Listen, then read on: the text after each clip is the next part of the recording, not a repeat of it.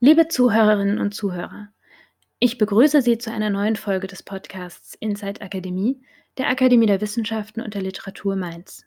Ich bin Marie Böke und in der Akademie für die digitale Kommunikation zuständig. Mit dem Podcast Inside Akademie schauen wir hinter die Kulissen und damit in die Akademie der Wissenschaften und der Literatur Mainz und wollen in etwa 15 bis 20 Minuten erfahren, woran Mitglieder und Mitarbeiterinnen gerade forschen, bzw. was sich in ihren Forschungen aktuell Neues ergeben hat. Heute steht das zweite der beiden neuen Akademieprojekte 2021 im Fokus, nämlich das Projekt Buber Korrespondenzen Digital, das dialogische Prinzip in Martin Bubers gelehrten und intellektuellen Netzwerken im 20. Jahrhundert. Es geht um die Erstellung einer digitalen, kommentierten Edition der Korrespondenzen von Martin Buber, der zu den bedeutendsten und einflussreichsten Denkern der jüngeren deutsch-jüdischen Kultur- und Geisteswelt gehört. Buber wird 1878 als Sohn einer großbürgerlichen Familie in Wien geboren. Ab 1896 studiert er unter anderem Philosophie, Psychologie und Germanistik. 1919 nimmt er eine Lehrtätigkeit im Freien Jüdischen Lehrhaus und an der Universität in Frankfurt auf. 1923 erscheint seine Grundschrift Ich und Du und Buber erhält den einzigen Lehrauftrag für Religionswissenschaft und jüdische Ethik in Deutschland. Nach der Machtübernahme der Nationalsozialisten legt Buber seine Professur nieder und beteiligt sich am Aufbau einer Mittelstelle für jüdische Erwachsenenbildung bei der Reichsvertretung der deutschen Juden.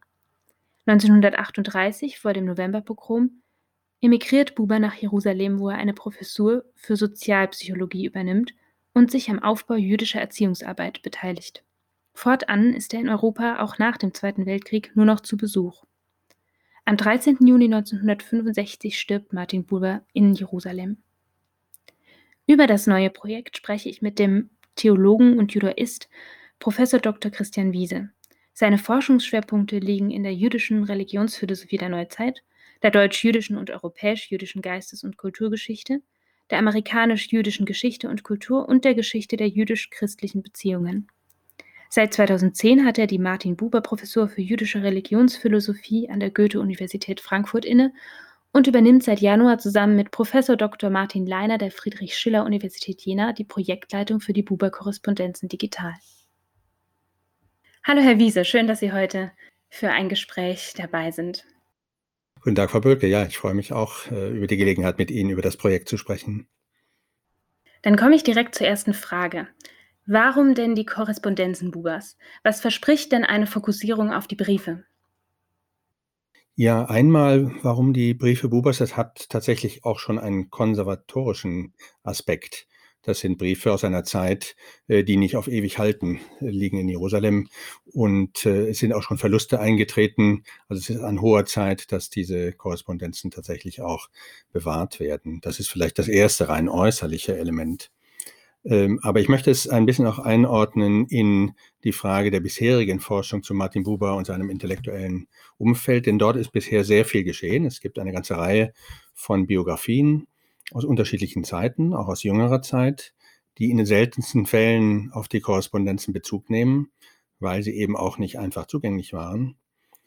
Und es gibt eine Briefausgabe, die vor mehreren Jahrzehnten veröffentlicht worden ist, die nur einen Bruchteil dieser Briefe beinhaltet. Und ein großes Projekt ist gerade abgeschlossen, nämlich die Werkausgabe mit allen Schriften Martin Bubers. Jetzt ist also wirklich dann der Zeitpunkt gekommen, wo diese noch fehlende Baustein in die Buber-Forschung ähm, auch in, ins Werk gesetzt werden kann. Und äh, diese Korrespondenzen haben, wenn man das vergleicht mit den Schriften Martin Bubers, natürlich nochmal einen ganz anderen Akzent und eine ganz andere Perspektive, die sie erlauben, auf äh, diese Zeit zurückzuschauen. Denn in schriftlichen Werken redet man anders und mit anderen Menschen, als das in Korrespondenzen der Fall ist. Das heißt, diese Briefe, und es sind ja 40.000 an der Zahl mit etwa 5.000 Korrespondenzpartnern, erlauben nochmal einen ganz frischen Blick äh, darauf, äh, mit wem Martin Buber in Kontakt war, wie dieses Netzwerk ausgesehen hat, äh, das sich um seine Figur herumrankt nicht nur im jüdischen Bereich, sondern äh, weltweit eigentlich aus ganz unterschiedlichen Perspektiven. Darüber werden wir vielleicht noch reden. Das heißt, äh, mit Hilfe der Korrespondenzen lässt sich noch mal anders als mit den Werken ähm, eine Kulturgeschichte und Geistesgeschichte dieser Zeit beschreiben. Mit wem hat Martin Buber in Kontakt gestanden? Aus welchen kulturellen, wissenschaftlichen, politischen Bereichen? Ähm, das wird aus den veröffentlichten Werken natürlich nicht auf gleiche Weise sichtbar. Und es ist natürlich auch ein, äh, ein Schatz an Quellen, der eine Zeit erstehen lässt, die außergewöhnlich bedeutsam ist. Zwei Weltkriege, der Nationalsozialismus, die Entstehung des Staates Israel, der Völkermord.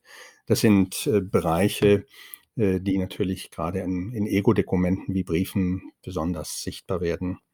Also ein Spiegel der Zeitgeschichte in Deutschland, äh, in Europa, äh, in Palästina und dann dem Staat Israel. Und vielleicht noch ein Aspekt, der, der sozusagen mit, mit Blick auf ein solches Projekt wichtig ist, ähm, es, ist, es, gibt ja schon einige Brief, digitale Briefeditionen. Trotzdem ist das noch ein Bereich, der in der Entwicklung ist und äh, der, der gleichsam Pilotcharakter haben kann. Was geschieht äh, in solchen gelehrten und intellektuellen Netzwerken? Wie kann man das auch digital sichtbar machen und erschließen? Ähm, da bietet sich gerade dieser große Briefschatz an. Ja, Sie haben es eben schon angesprochen. Buber hatte über 5000 Korrespondenzpartner und Partnerinnen. Das ist ja schon eine ganze Menge. Mit wem hat denn Buber korrespondiert und welche Themen waren denn dabei zentral? Ja, also es ist sehr, sehr, sehr differenziert. Äh, man kann unterscheiden ähm, Korrespondenzen vor allem mit Institutionen zunächst. Also er hat mit zahllosen Bibliotheken, Archiven, Theatern, Universitäten, Verlagen korrespondiert, mit denen er in Kontakt war oder für die er auch zum Teil tätig war. Äh, das äh, macht einen äh, gewissen Teil der Korrespondenz aus, den wir, werde ich vielleicht nachher noch berichten können, etwas aussparen mussten, weil wir die anderen ausführlicheren Korrespondenzen mit Personen in den Vordergrund gestellt haben. Und dort kann man gar nicht äh, zu, zu stark betonen, wie vielfältig die Personen äh, aus und, und auch die, sozusagen die, die Bereiche, aus denen sie kommen. Also aus dem Bereich der Philosophie natürlich, der Literatur, der Religionswissenschaften. Das erwartet man bei dem Werk von Martin Buber. Aber es sind auch so viele aus äh, Literatur, Theater und Kunst. Also wenn man sucht nach Briefen von Hermann Hesse oder ähm, Else Lasker Schüler, Franz Kafka, da wird man sehr, sehr fündig. Ein, ein großer Teil ist äh, dort ähm, auch diesen äh, Korrespondenzpartnern und Partnerinnen, auch viele Frauen aus, aus diesen Kontexten äh, gewidmet. Pädagogik und Psychologie, also ähm, man könnte Sigmund Freud nennen, es gibt zwar nur wenige Briefe, aber von ihm Carl Rogers, äh, andere, ähm, aus der Soziologie und Politikwissenschaft, aber dann auch aus dem politischen Leben. Also er ist Zeitgenosse natürlich auch äh, politischer Diskurse und Kontroversen und äußert sich dort zu Wort und ähm, sowohl vor dem Nationalsozialismus während des Ersten Weltkrieges als auch dann während der Nazizeit, wo er äh, noch in Deutschland, aber auch von Palästina aus äh, mit sehr unterschiedlichen, auch politisch sehr unterschiedlich äh, gestrickten äh, Positionen im Gespräch ist. Äh, und vielleicht sollte man erwähnen, ähm, dass ähm, viele äh, aus der zionistischen Bewegung in Palästina seine Gesprächspartner sind, äh, Gegner und Befürworter seiner eigenen Position. Und dann kommt noch etwas hinzu, was äh, wir auch erschließen wollen. Er hat nicht nur mit, mit den Intellektuellen und Gelehrten seiner Zeit korrespondiert, sondern gerade Briefe an ihn spiegeln eigentlich wieder, wie viele ganz normale Menschen ihm geschrieben haben, weil sie bei seinen Vorträgen waren, ihn gehört haben, äh, weil sie fasziniert waren von seinen äh, äh, von seinen Büchern oder seinen Vorträgen. Leider haben wir ja immer nur einen Teil der, der Briefe Bubers selber. Ähm, das ist natürlich den Zeitumständen geschuldet und der Tatsache, wie viele Briefe verloren gegangen sind von Martin Buber. Also etwa äh, zwei, äh, ein, ein Drittel nur, vielleicht auch nur ein Viertel stammt wirklich von Martin Buber. Wir haben zwar erfolgreich viele Briefe aufgefunden und sind auch noch dabei, aber vieles ist verloren gegangen. Und aus den Briefen an Buber kann man aber immer erschließen, welche Themen dort eigentlich diskutiert wurden. Welche von Bubers Denken ausgehende Impulse sind denn auch für die Gegenwart noch relevant? Welche Themen bewegen uns sowohl damals als auch heute? Ja, also ich denke, Buber ist einer der Denker, die am meisten ähm, ja auch politisch, sozial, gesellschaftlich gedacht und agiert haben in, in dieser Zeit im Kontext des deutschen Judentums. Und man kann eine ganze Reihe von Aspekten nennen, die ich glaube auch für heutige äh, Debatten ganz essentiell sind. Also ich, ich, beginne mal mit Fragen des interreligiösen Dialogs oder der Begegnung unterschiedlicher, differenter Religionen. Äh, nicht nur mit seiner Dialogphilosophie in Ich und Du, sondern auch in zahlreichen Initiativen und auch in den Briefen äh, ist er im Gespräch und handelt aus, wie sich eigentlich unterschiedliche Traditionen mit einiger Achtung begegnen können, obwohl sie einander widersprechen. Das ist, glaube ich, für heutige Debatten über den interreligiösen Dialog oder das Zusammenleben von unterschiedlichen Kulturen und Traditionen in einer pluralen Gesellschaft äh, etwas, was hochaktuell und auch brisant ist. Äh, das Zweite ist, dass äh, von seiner ganzen politischen Philosophie her Fragen äh, der Verantwortung von Religion im politischen Diskurs und in der Gesellschaft ganz zentral sind. Also Religion nicht als ein abgesonderter Bereich menschlicher Existenz irgendwo äh, in, den, äh, in den religiösen Bauten oder in religiösen Diskursen, sondern äh, ein zentrales Wort äh, in seiner Philosophie ist Verantwortung für die Welt und in der Welt. Und äh, sagen in, in Debatten darüber, welche Rolle Religion in Konflikten etwas spielt äh, oder auch mit Blick auf Friedensinitiativen oder einfach auch nur mit Blick auf gesellschaftliche Verantwortung, sagen wir mal im deutschen, im europäischen Kontext, äh, kann man dort auf vieles zurückgreifen. Ähm, es ist kein Zufall, dass äh, unser Partner in Jena, äh, Professor Leiner, ein Institut geschaffen hat, jetzt gerade auf dieser Grundlage, das anknüpft an seine früheren Arbeiten zur Versöhnungsethik. Also was lässt sich auf der Grundlage von Religion an Versöhnung leisten, dort wo Konflikte stattgefunden haben, in Palästina etwa äh, mit der palästinensischen Bevölkerung, äh, aber auch nach Kriegen weltweit. Und da ist von, von Bubas Denken her sehr viel an äh, Impulsen auch aufzunehmen.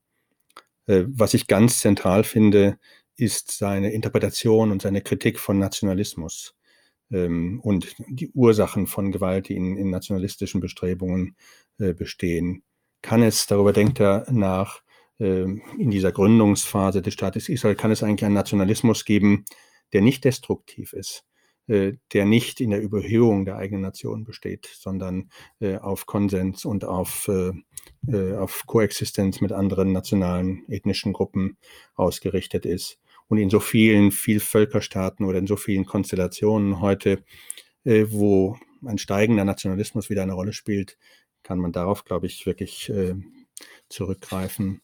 Und vielleicht sollte man auch an die Biografie von Martin Buber denken, die ja geprägt ist, äh, dann ab den 1930er Jahren von der Erfahrung von, von Antisemitismus, Diskriminierung, Verfolgung, Migration und Flucht, dann auch in seinem eigenen Falle. Äh, alles ganz zentrale äh, Merkmale. Und vielleicht sollte man auch nicht vergessen, dass er ein Sozialist war dass also Fragen des Verhältnisses von Religion und Gesellschaft auch im sozialen Sinne für ihn entscheidend waren. Er gehörte mit anderen, auch nicht-jüdischen Theologen zu einer Bewegung von religiösen Sozialisten, äh, für die die Frage der Gestaltung, der gerechten Gestaltung von Gesellschaften im Zentrum steht. Also alles das, was ich genannt habe, äh, nicht im Elfenbeinturm und sicher auch nicht rein in der Vergangenheit, sondern wir erhoffen uns, dass ausgehend von der Dokumentation dieser Korrespondenzen dann auch Forschungsprojekte und äh, auch öffentliche Diskussionen über diese Themen möglich sind. Der überwiegende Teil der rund 40.000 Briefe liegt im Jerusalemer Nachlass von Martin Buber in der National Library of Israel. Sie werden also immer wieder mit ForscherInnen aus Israel und den USA zusammenarbeiten. Welche Chancen und auch welche Herausforderungen verspricht die internationale Zusammenarbeit? Ja, das stimmt, das ist ein ganz, ganz wichtiger Teil. Also mir liegt sehr daran zu betonen und ich freue mich vor allem auch darüber, dass dies in erster Linie mal ein deutsch-israelisches Projekt ist. Ähm, nicht nur deswegen, weil das Material überwiegend äh, in der Nationalbibliothek in Jerusalem liegt, äh, sondern auch, weil natürlich der biografische Weg äh, Martin Bubers einer ist von Deutschland nach Palästina und Israel und dann auch wieder der Kontaktaufnahme zu Deutschland nach 1945 also Martin Buber spielt für die deutsch-israelischen Beziehungen der Gegenwart eine große Rolle, auch im wissenschaftlichen Kontext. Äh, das heißt, zunächst mal ist die Zusammenarbeit mit der Bibliothek eine ganz essentielle. äh, aber dann auch mit Institutionen in Israel. Ich nenne zum Beispiel das Franz Rosenzweig Minerva Center. Äh, das ist in gewisser Weise ein, ein Zwillingspartner für dieses Projekt, weil sie ähnliche Interessen haben. Äh, wir haben gerade in Frankfurt ein Buber-Rosenzweig-Institut für moderne jüdische Geist- und Kulturgeschichte gegründet, gerade gestern an Martin Bubers Geburtstag. Und wir werden da sehr stark miteinander äh, arbeiten. Aber auch andere äh, Universitäten ähm, und äh, das Fanlia-Institut in Jerusalem. Es gibt da sehr viele Institutionen, aber auch individuelle äh, Partner und Partnerinnen. Äh, wir haben ja auch in unserem Projekt selber die internationale Kooperation mit eingebaut, mit unserer Kollegin äh, Professor Abigail Gilman von der Boston University, mit der wir zusammen Konferenzen organisieren werden, äh, so dass wir hoffen, dass äh, ja, wir nicht nur von einem Netzwerk reden und das dokumentieren, sondern dass daraus auch weitere Netzwerke in der heutigen Forschung entstehen. Sie fragten nach, nach den Herausforderungen. Ähm, vielleicht ist eine der Herausforderungen die Frage, welche Generation sich mit diesen Themen beschäftigt ähm, und äh, ob die jetzt ganz junge Generation von Wissenschaftlerinnen und Wissenschaftlern mit diesen Fragen noch so viel anfangen kann. Und äh, mein Eindruck ist, äh, es gibt ja zum Beispiel die Franzosenzweig-Gesellschaft und die Hermann-Cohen-Gesellschaft und andere, dass natürlich da die ältere Generation ziemlich stark repräsentiert ist und die jüngere weniger.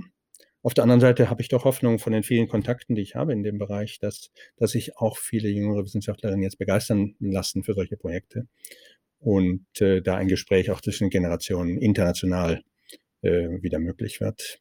Und es ist nicht, dass das abgebrochen ist, ja. Äh, aber äh, es ist schon so, dass diejenigen, die Buber erlebt haben oder unter dem Eindruck seines Werkes ähm, ihre wissenschaftlichen Karrieren gebildet haben, dass die ein höheres Interesse dann haben. Wie werden Sie denn bei der Projektarbeit vorgehen? Welche Briefe werden zuerst bearbeitet und veröffentlicht? Welche brauchen vielleicht noch etwas Vorlaufzeit? Ja, das war unser größtes methodisches Problem äh, bei dem ganzen Entwurf des Projekts. Wir haben diese Fülle von Briefen, 40.000. Und man denkt immer, 24 Jahre müssten eigentlich reichen, um 40.000 Briefe äh, digital zu edieren. Aber wir haben uns wirklich ähm, sehr deutlich vor Augen geführt, was das bedeutet. Äh, wir können nur einen Teil nämlich etwa 25 Prozent wirklich so edieren, wie wir eigentlich gerne alle edieren wollten, nämlich äh, indem wir sie transkribieren, zum Teil übersetzen, kommentieren. Äh, das werden wir bei den wichtigsten äh, eben tun und das sind eben auch ein, ein, eine stattliche Zahl. Die anderen werden wir auf andere Weise zugänglich machen, nämlich in einer abgestuften Form, dass wir einerseits äh, eine Gruppe von etwa weiteren 25 bis 30 Prozent mit Abstracts versehen und die Metadaten zugänglich machen und, und die Scans natürlich und dann aber doch auch eine Menge von, ähm, von Daten einfach nur zur Verfügung stellen für die weitere Forschung, ohne dass wir sie kommentieren können. Ähm, wir haben keine, äh, keine Reihenfolge, die etwa ähm, was ich, ähm, chronologisch oder alphabetisch, äh, sondern äh, wir haben eine Reihenfolge, die sich an Themen orientiert. Also der Durchbruch ist uns eigentlich gelungen, als wir überlegt haben, dass wir das in Module von drei bis vier Jahren fassen, die sich den zentralen Themen von Martin Bubers Korrespondenzen äh, dann zuwenden. Und ich kann einfach exemplarisch ein paar nennen. Wir haben acht solche Module ähm, entworfen. Dazu gehören eben die Fragen von Zionismus und Nationalismus äh, dazu, aber auch sein Nachdenken über Religion und Religionswissenschaft. Ein großer ist äh, den äh, literarischen Kontakten und denen in die Kunst und ins Theater gewidmet, äh, aber auch äh, politische Philosophie, Sprachphilosophie, äh, Pädagogik und Psychologie. Also wir haben es quasi nach, nach solchen Kategorien aufgeteilt und dann immer ausgewählt, welche zentralen Korrespondenzen dort eigentlich eine Rolle spielen. Also ich hatte ja zum Beispiel Franz Kafka und Else Lasker Schüler genannt, aber wir können auch äh, reden über äh, Hermann Hesse, über Mahatma Gandhi, über Viktor Frankl, über die Theologen Karl Barth und äh, Paul Tillich oder Romano Guardini. Also wirklich sehr namhafte Korrespondenzen, die auch umfangreich sind. Und die werden wir jetzt nach und nach versuchen zugänglich zu machen. Immer auch mit Blick auf die Frage nach den Rechten äh, solcher Korrespondenzen. Ähm, manche werden erst später ediert werden können, wenn bestimmte Fristen ablaufen. Äh, es ist komplex, aber ich glaube, wir haben jetzt einen Plan, wie wir das äh, systematisch angehen können. Schön, dann freuen wir uns auf die Ergebnisse des Projekts und ich bedanke mich ganz herzlich für das Gespräch. Ich danke Ihnen auch. Das war Inside Akademie, der Podcast der Akademie der Wissenschaften und der Literatur Mainz. Vielen Dank fürs Zuhören und bis zum nächsten Mal.